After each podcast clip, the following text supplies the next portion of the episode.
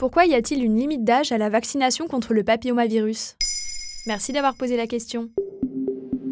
À la rentrée 2023, une vaste campagne de vaccination contre les infections à papillomavirus humain, les HPV, a été lancée dans des milliers de collèges volontaires en France. Cette initiative propose gratuitement la vaccination à tous les élèves de 5e âgés de 11 à 14 ans.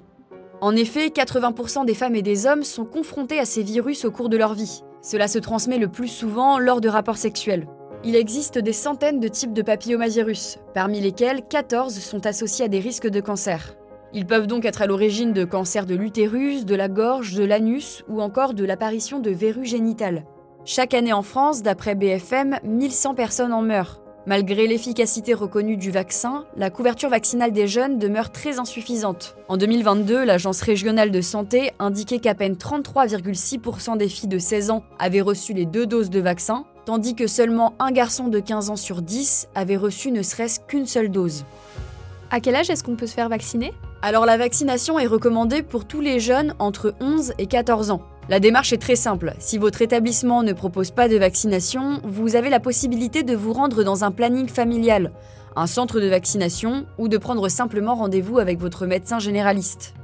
Une fois la prescription obtenue, votre médecin pourra ensuite vous vacciner ou vous rediriger vers une sage-femme, une infirmière ou encore un pharmacien. La vaccination requiert deux doses, espacées de 6 à 13 mois.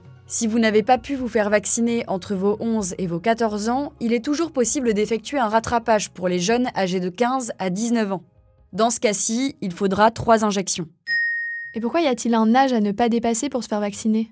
Alors il faut savoir que l'efficacité de la vaccination est proche de 100% si elle est faite avant le début de la vie sexuelle. C'est pour cela qu'on vaccine idéalement au début de l'adolescence. En effet, dans 60% des cas, l'infection au papillomavirus a lieu aux prémices de la vie sexuelle.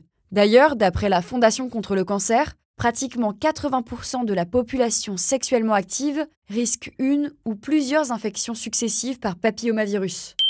Alors pas de panique, une infection ne provoque pas toujours un cancer. Généralement, l'organisme élimine le papillomavirus quelques mois après l'exposition. Mais ce n'est pas pour autant qu'il faut le prendre à la légère. Si l'infection persiste et que vous avez été exposé au type de papillomavirus à haut risque oncogène, cela peut engendrer des pathologies bien plus graves.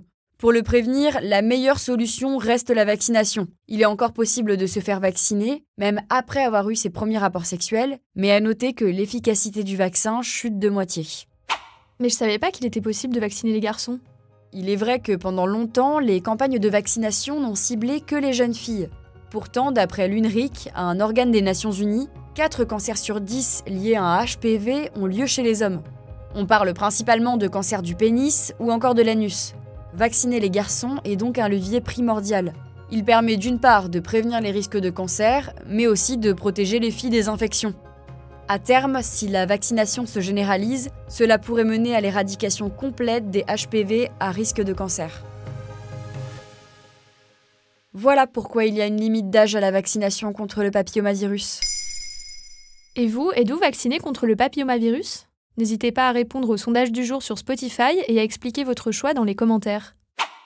Maintenant vous savez, un podcast écrit et réalisé par Johan Bourdin. Si cet épisode vous a plu, vous pouvez également laisser des commentaires ou des étoiles sur vos applis de podcast préférés.